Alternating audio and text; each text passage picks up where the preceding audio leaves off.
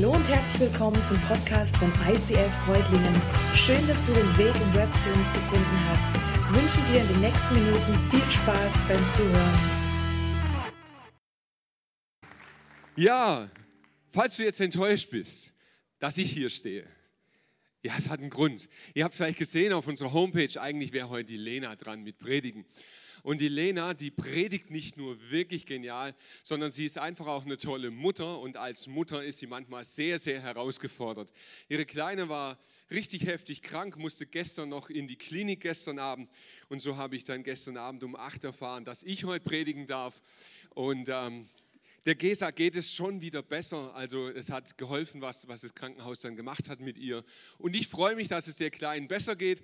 Aber ich habe gesagt, Lena, dein Platz ist heute definitiv zu Hause. Nicht am Herd, aber bei deinem Kind. Genau, deshalb bin ich hier. Ja, absolut, denke ich, das ist heute Ihr richtiger Ort. Und ich freue mich, hier zu sein und predigen zu dürfen, denn es ist für mich wirklich ein Privileg. Ich predige gerne und ich mag das und, und ich mag es auch spontan. Ein befreundeter Pfarrer hat mal zu mir gesagt, Mike, ein, ein Prediger muss zwei Dinge im Leben immer und jederzeit können. Ich sage, ja, jetzt bin ich gespannt. Das Sterben und Predigen. Oh. Ja, ich habe ein bisschen drüber nachgedacht, der hat irgendwie ganz schön recht, finde ich. Ja, und deshalb freue ich mich, predigen zu dürfen über unseren Wert, der heute dran ist. Das Zusammenleben von Menschen, das ist kein Zufall.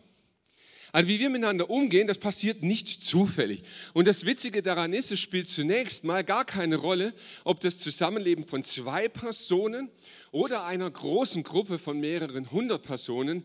Es gibt etwas, das in, in beiden Fällen das gleiche ist, nämlich die Logik hinter unserem Verhalten.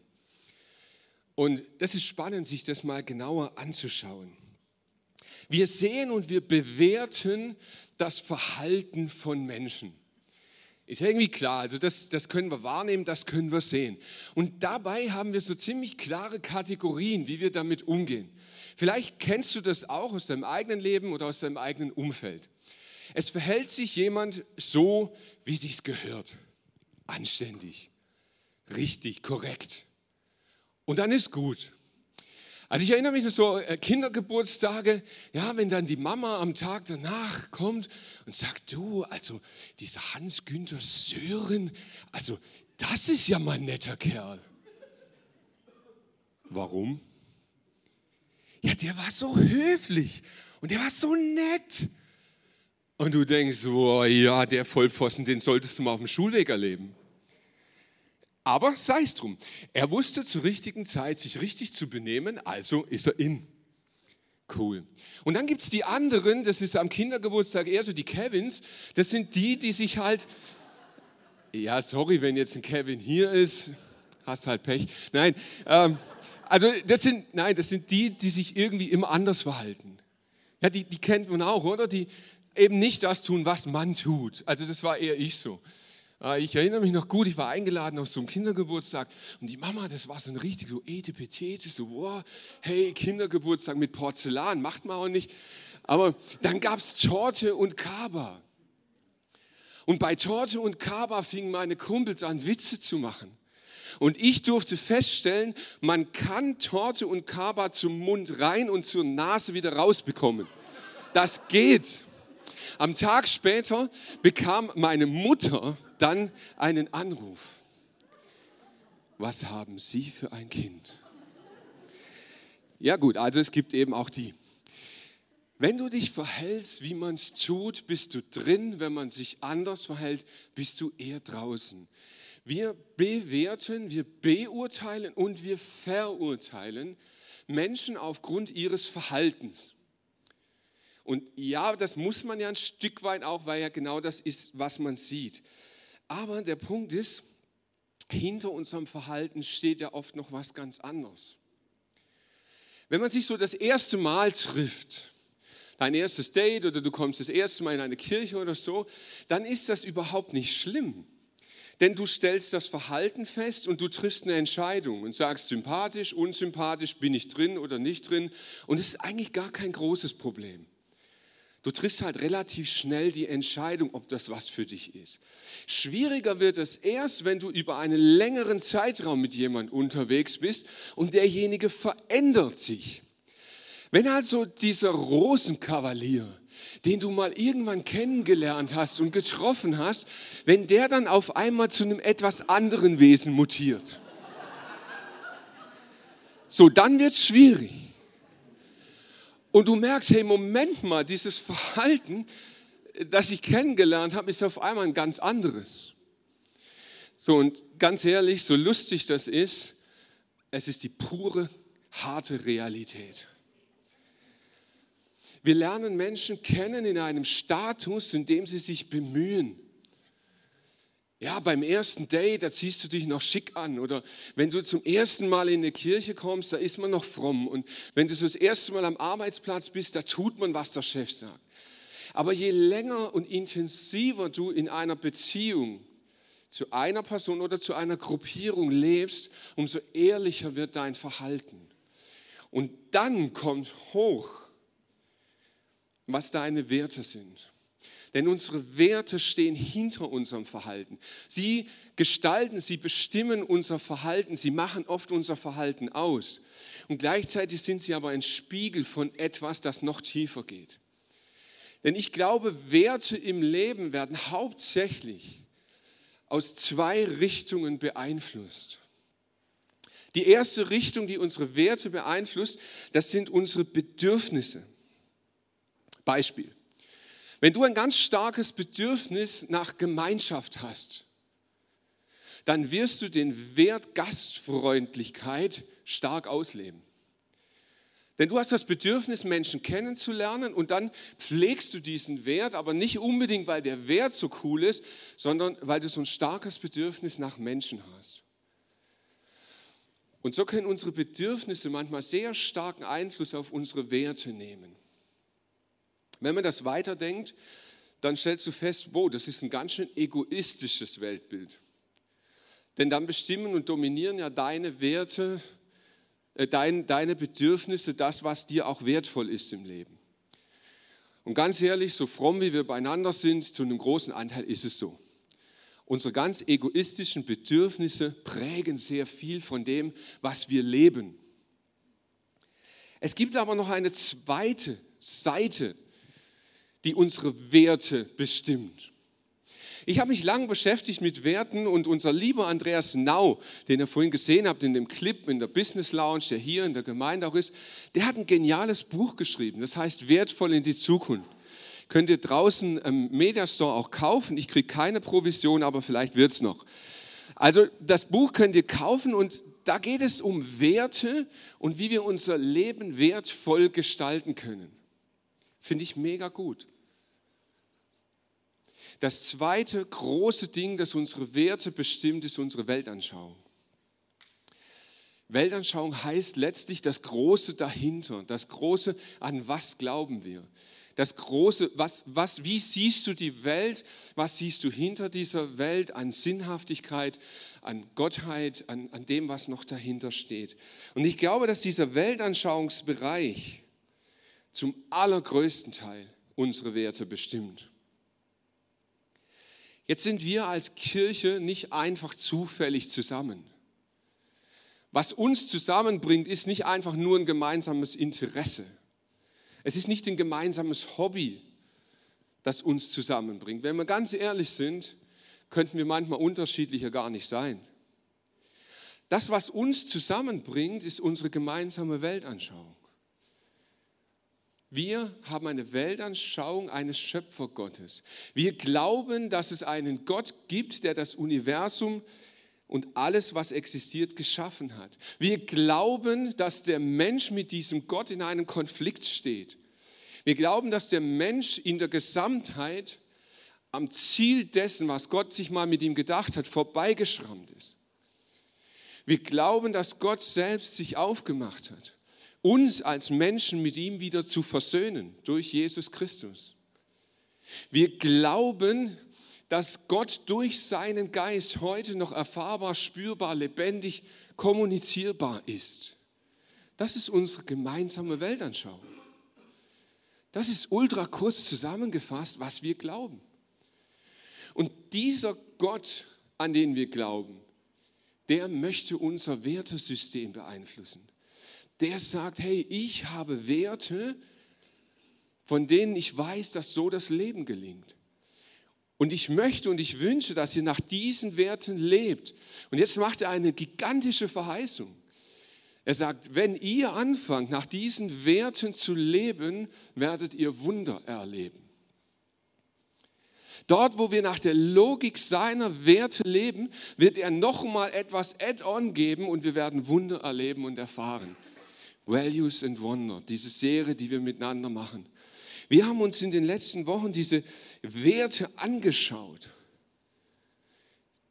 die Gott uns gegeben hat, von denen wir möchten, dass sie unser Verhalten bestimmen, dass sie unser Verhalten prägen. Und heute geht es jetzt ganz speziell um diesen Wert Großzügigkeit. Und je mehr ich über diesen Wert nachgedacht habe, habe ich gemerkt, warum er eigentlich am Ende steht in unserer Auflistung der Werte.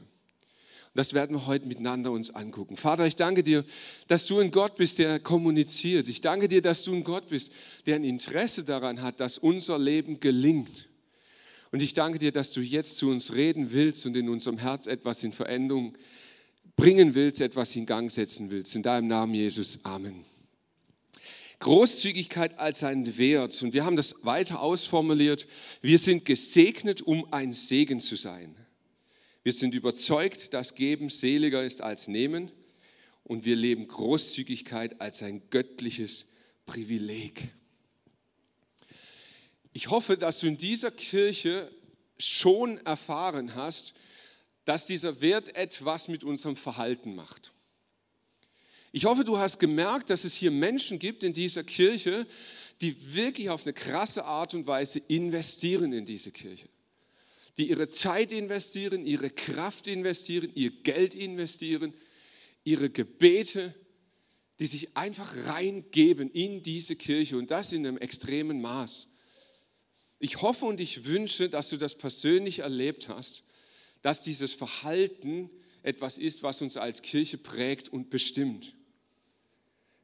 Aber hinter diesem Verhalten steht auch ein Wert. Und diesen Wert halten wir hoch, den wollen wir pflegen. Und dieser Wert ist nicht einfach frei erfunden. Es war nicht so, dass wir uns irgendwann an den grünen Tisch gesetzt haben und gesagt haben, hey, was könnte denn wertvoll sein? Das schreiben wir jetzt mal auf ein Blatt Papier und dann leben wir so danach.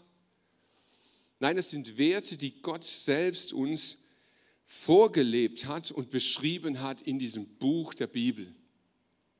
Und in diesem Buch, da gibt es eine Geschichte eines Mannes, der diese Werte so ultra krass kompakt auf den Punkt bringt.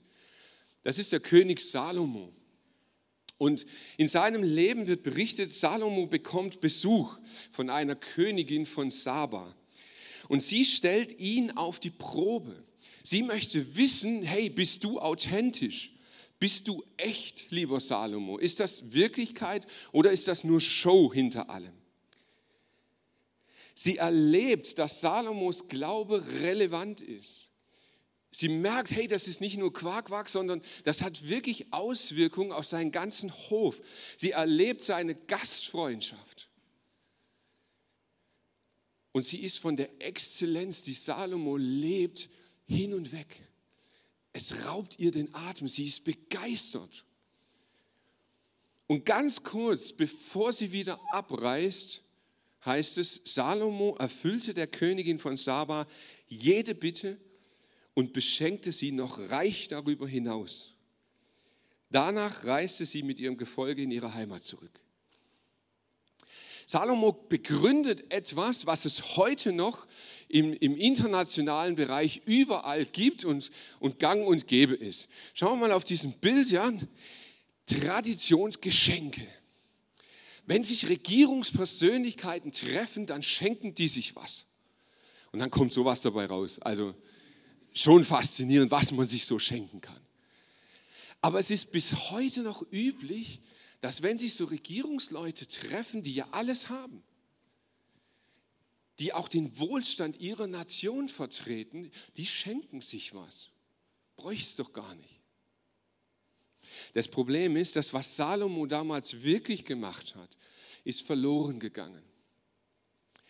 Du brauchst gar nicht so sehr auf diese Regierungssprecher schauen. Vielleicht gibt es diese Tradition in deinem Leben auch. Geburtstag, Weihnachten, Hochzeiten, Taufen, Konfirmation, da kannst du jetzt alles so nehmen. Man schenkt sich was, oder? Gehört sich doch so. Und man macht das teilweise auf so eine groteske Art und Weise, da schenken die Eltern den Kindern 100 Euro und die Kinder den Eltern 100 Euro. Schön in einem Umschlag. Soll ja von Herzen kommen. Wow. Dieses Schenken, das wir oft praktizieren, ist so elendsweit von dem entfernt, was Salomo dort gemacht hat. Und wir spüren oft in unserem Herz, wenn wir Geschenke bekommen oder auch weitergeben, das hat doch mit Großzügigkeit nichts zu tun. Großzügigkeit meint nicht schenken. Großzügig ist, wenn es mehr ist, als man erwartet. Großzügig ist, wenn es mehr ist, als man erwartet. Und ganz ehrlich, ich, ich glaube, es geht fast jedem von uns so, wenn du großzügig behandelt wirst, bist du erstmal baff, weil du hast es ja nicht erwartet. Und das ist was, was uns tief in unserem Herzen berührt. Salomo erfüllt all ihre Bitten und darüber hinaus. Und mir geht es oft so, bei Großzügigkeit denke ich an Geld, da denke ich an Geschenke, da denke ich irgendwie an Komisches. Jesus nimmt das Thema auf und formuliert es ultra krass. Und ich gebe zu, im ersten Moment stößt er einem ein bisschen auf, wie er das formuliert. Jesus spricht über Großzügigkeit, das findest du am Anfang des zweiten Teils der Bibel in Matthäus. Dort heißt es, wenn einer dich vor Gericht bringen will, um dein Hemd zu bekommen, so lass ihm auch noch den Mantel. Und wenn einer von dir verlangt, eine Meile mit ihm zu gehen, dann geh zwei Meilen mit ihm. Gib jedem, der dich um etwas bittet und weiß nicht den ab, der etwas von dir leihen will. Es heißt bei euch, liebe deinen Mitmenschen und hasse deinen Feind. Doch ich sage euch, liebt eure Feinde und betet für die, die euch verfolgen. Denn so erweist ihr euch als Kinder eures Vaters im Himmel, denn er lässt seine Sonne für Böse wie Gute aufgehen. Er lässt regnen für Fromme und Gottlose.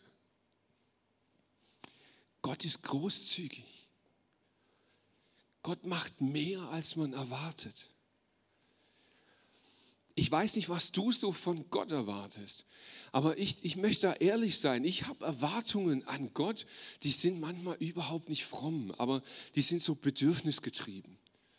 Vielleicht erinnert ihr euch noch, es gab diesen ultra großen Hagel hier. Ja, 2013 war das, glaube ich, im Sommer so legendär, ja, was die Auto alles so zertrümmert hat und so. Und wir waren hier in der Celebration, wir kamen vom Camp wieder, wir hatten ein ultra anstrengendes Wochenende, wir hatten noch Celebration und dann ging es los. So, und dann bekam ich den Anruf von zu Hause, hey, das absolute Chaos ist ausgebrochen. Meinem Bruder ging es ultra schlecht, unser Haus war zerstört, die halbe Haushälfte war kaputt, das ganze Dach, der Wohnwagen, Auto, Versicherung war noch nicht bezahlt vom Auto, die, die haben auch nicht bezahlt. Das heißt, also es war wirklich einfach nur richtig Schrott. Und wisst ihr, was meine Erwartung ist? Hey Gott, du solltest eigentlich deine Kinder schützen. Ich habe mein ganzes Wochenende, habe ich mir einen aufgerissen, ich arbeite für dich da könntest du doch wenigstens, ich sag mal, ein bisschen so um mein Haus. Also, weil die Nachbarn schon okay, gell? Also das sind auch eher so die Kevin-Typen, die da wohnen und dann, dann wäre das mit dem Hagel über ihrem Haus schon, aber um meins hätte er irgendwie so rum. So, okay, ihr denkt nicht so. Bin nur ich. Aber ich denke schon manchmal so. Ich, ich denke manchmal, Gott, weißt du, heute Morgen wäre es echt cool, du würdest die Sonne nur über mir aufgehen lassen. Ihr könnt noch im Dunkeln bleiben, aber über mir sollte es heute scheinen. Und Gott lässt über Gerechten und Ungerechten die Sonne aufgehen. Gott lässt es über meinen Nachbarn und mir hageln. Gott sieht das anders. Und ganz ehrlich, ich glaube nicht so sehr an diese Gleichmachernummer von Gott, sondern es ist eher die Großzügigkeit Gottes. Weil er den einen mit Regen beschenkt, gibt das dem anderen auch. Obwohl er es nicht verdient hat. Ich glaube, im Umgang mit Großzügigkeit können wir auf, auf zwei Seiten vom Pferd fallen. Die einen fallen auf dieser Seite runter und haben das Gefühl, hey, die Liebe Gottes muss ich mir verdienen. Ich muss mich anstrengen, weil Gott hat mir so viel Gutes, jetzt mache ich auch und dann strenge ich mich an und dann bekomme ich vielleicht noch mehr. Und wenn ich viel sähe, dann werde ich viel ernten. Und wenn du das alles so weiterdenkst, dann kommst du in Richtungen, ist gerade hochmodern, Wohlstandsevangelium. Ja, wenn ich viel gebe, dann bekomme ich noch mehr zurück, den doppelten Segen. Sind alles so Stichworte, die gerade in Kirchen kursieren. Und der Gedanke dahinter ist aber der zu sagen, wenn ich mir durch mein Verhalten die Liebe Gottes verdiene, dann bekomme ich sie auch. Und deshalb strenge ich mich an die andere Seite vom Pferd. Gnade ist alles.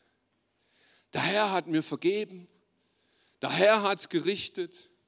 Jetzt bin ich nur noch da, um zu warten, wann ich endlich in den Himmel komme.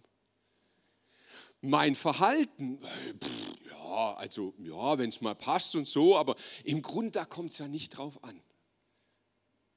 Wichtig ist ja nur, was ich glaube. Und merkt ihr, beides führt zu einem total schrägen Verhalten. In beiden Fällen wirst du komisch. In beiden Fällen ist das, was du lebst, irgendwie nur noch seltsam.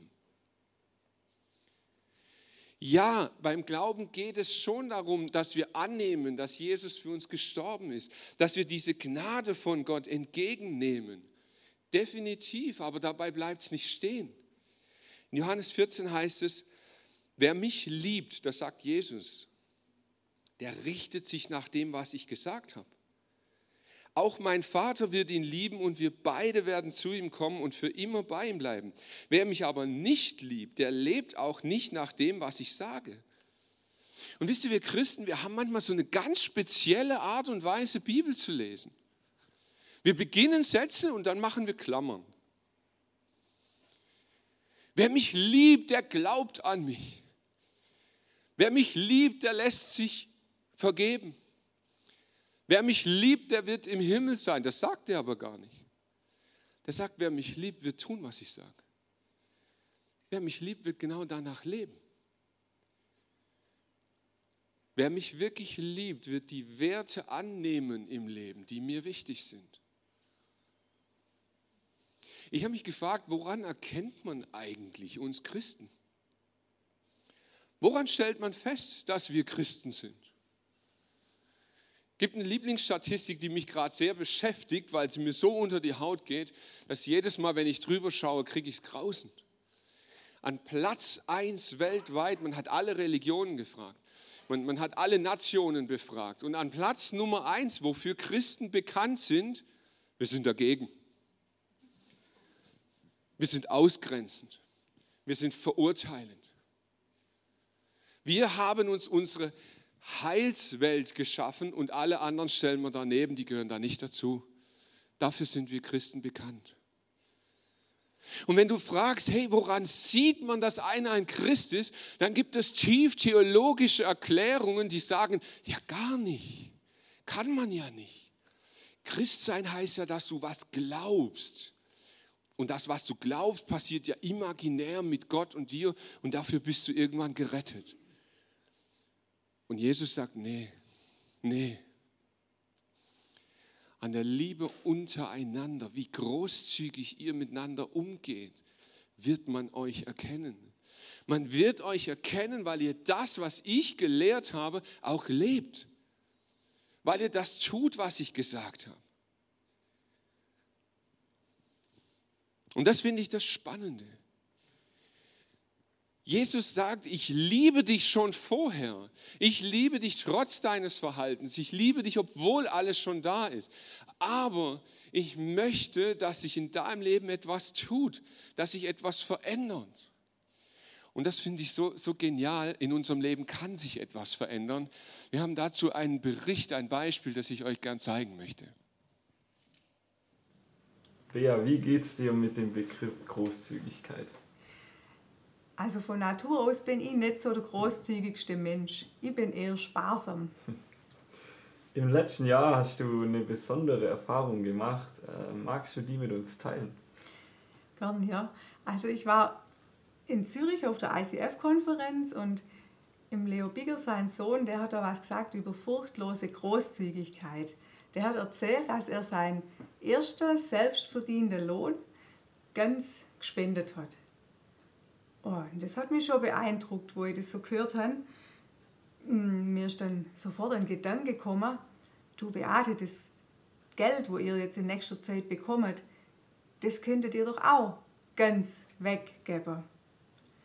Mir ist dann fast Angst geworden bei dem Gedanke und ich habe ihn schnell wieder auf die Seite geräumt. ja, und abends hat dann mein Mann gesagt, also er hat den Eindruck, wir sollten das Geld, wo wir jetzt bald da bekommen, das solltet mir komplett spenden. Er hätte es heute so gedacht bei dem Vortrag, wo wir gehört haben. Und dann konnte ich bloß sagen, ja, mir ist es genauso gegangen. Da, und wir haben dann gemerkt, da hat Gott zu uns auch gesprochen. Hm. Ja, und dann habt ihr das Geld gespendet und, und wie ging es euch dann da damit, mit dieser Entscheidung? Dann?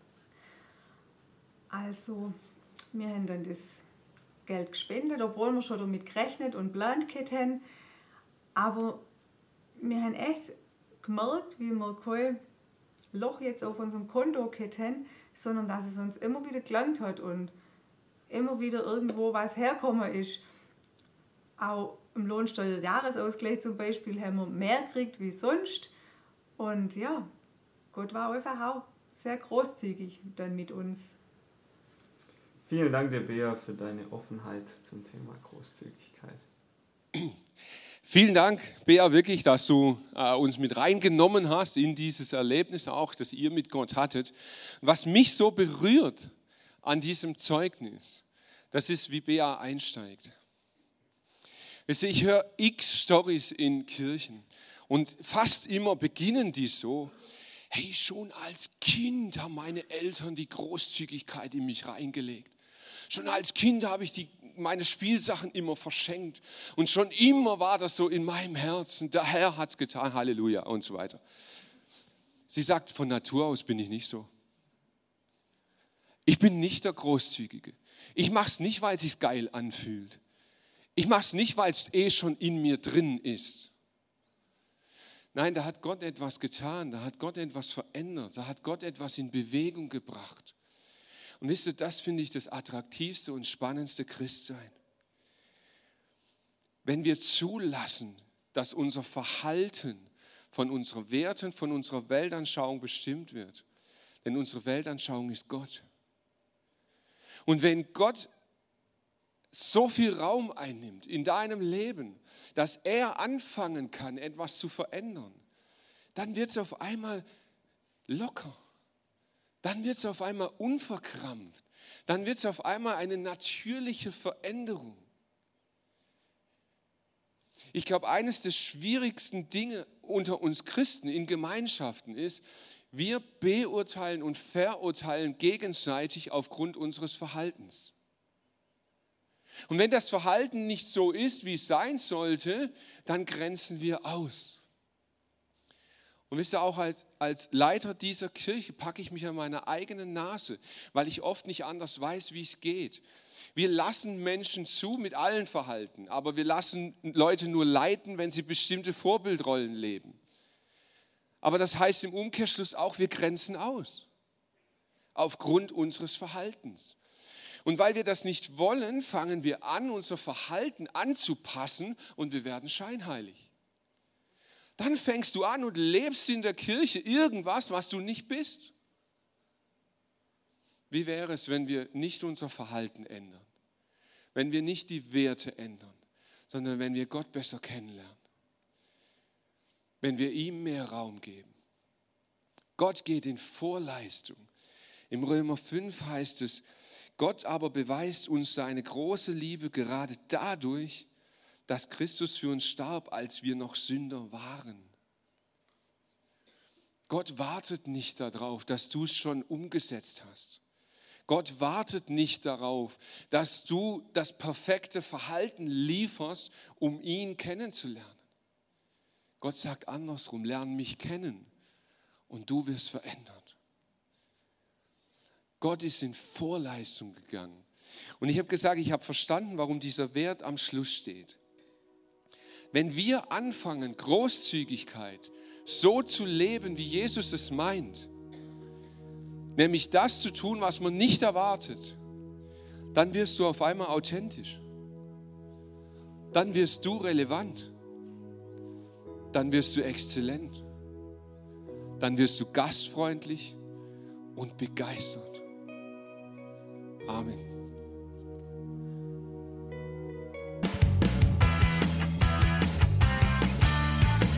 ICF Reutlingen sagt Dankeschön fürs Reinklicken. Weitere Infos findest du unter www.icf-reutlingen.de.